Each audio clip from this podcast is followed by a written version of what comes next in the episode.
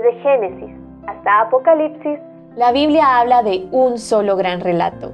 La historia de Dios y su plan redentor en la persona de su Hijo, Jesucristo. Te invitamos a escuchar este extracto de la Biblia devocional centrada en Cristo, presentada por Lifeway Mujeres y Biblias Holman. Una vida desperdiciada. Jueces 16, 23 al 31.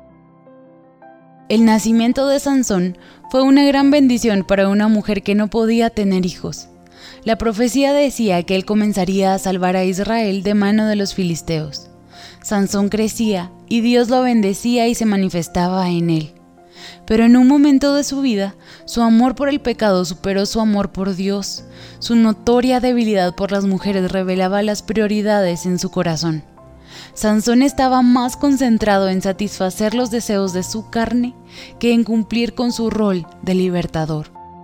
Sansón fue un hombre que usó sus dones para su protección personal y para satisfacer sus deseos de venganza, en vez de usarlos exclusivamente para los propósitos de Dios. Cuando oímos el nombre Sansón, resaltan más sus defectos que sus virtudes. Se le recuerda como el hombre que fue engañado por su amante Dalila y no por sus más de 20 años de servicio como juez en Israel. Su vida nos recuerda que podemos elegir nuestro pecado, pero no la consecuencia del mismo. Es por eso que vemos a Sansón caer como en una espiral, perdiendo no solo su libertad, sino también el favor de Dios. Era un hombre que lo tuvo todo y se quedó sin nada. Aunque el propósito de Dios con su vida no dejó de cumplirse, Él no pudo desplegar en su totalidad el potencial de sus dones, por lo que fue la vida desperdiciada de un héroe. Sí, un héroe, un héroe de la fe. Así lo dice Hebreos 11, porque en el último momento de su vida, Sansón clamó a Dios. Sabía que pese a su vida desordenada, Dios en su misericordia podía darle las fuerzas para vengarse de los filisteos.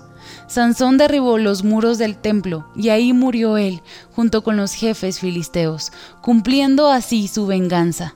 Sin duda, su pecado le costó más caro de lo que quizás él hubiera querido pagar. Su vida contrasta con la de Cristo. Ambos fueron enviados a liberar a su pueblo y ambos entregaron su vida. ¿Cuánto más pudo haber logrado Sansón si hubiese permanecido fiel a su llamado?